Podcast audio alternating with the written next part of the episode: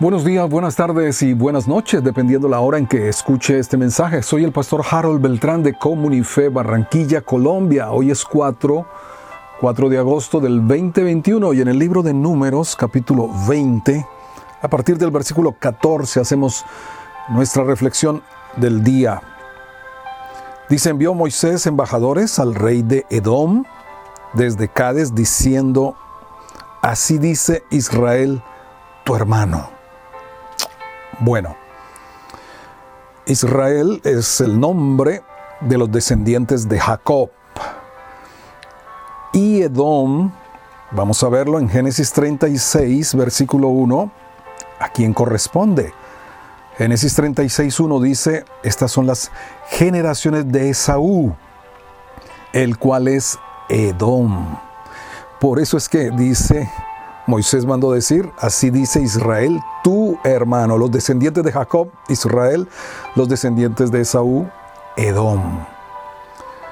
Tú has sabido todo el trabajo que nos ha venido, como nuestros padres descendieron a Egipto y estuvimos en Egipto largo tiempo, y los egipcios nos maltrataron y a nuestros padres. Y clamamos al Señor, el cual oyó nuestra voz y envió un ángel nos sacó de Egipto y aquí estamos en Cádiz, ciudad cercana a tus fronteras. Te rogamos que pasemos por tu tierra. No pasaremos por labranza, ni por viña, ni beberemos agua de pozos. Por el camino real iremos sin apartarnos a diestra ni a siniestra, hasta que hayamos pasado tu territorio. Edom le respondió, no pasarás por mi país, de otra manera saldré, saldré contra ti armado. Los hijos de Israel dijeron, por el camino principal iremos, y si bebiéremos tus aguas, yo y mis ganados daré el precio de ellas, déjame solamente pasar a pie, nada más. Pero él respondió, no pasarás. Y salió Edom contra él con mucho pueblo y mano fuerte. No quiso pues Edom dejar pasar a Israel por su territorio, y se desvió Israel de él debemos tener algo muy, muy claro, muy, muy presente. Las naciones también serán juzgadas respecto a lo que hicieron a favor o en contra de Israel.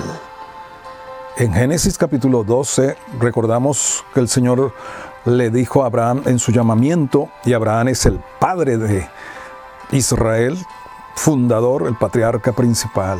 Bendeciré a los que te bendijeren y a los que te maldijeren maldeciré.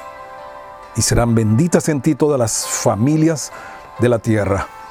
Entre otras cosas, por eso hemos nosotros eh, establecido ese día viernes para orar por Israel y bendecir el pueblo escogido por Dios.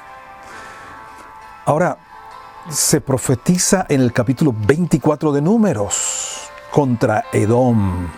Mira, unos capítulos más adelante dice 24, números 24, 18, será tomada Edom, será también tomada Seir por sus enemigos. Seir es la capital de Edom.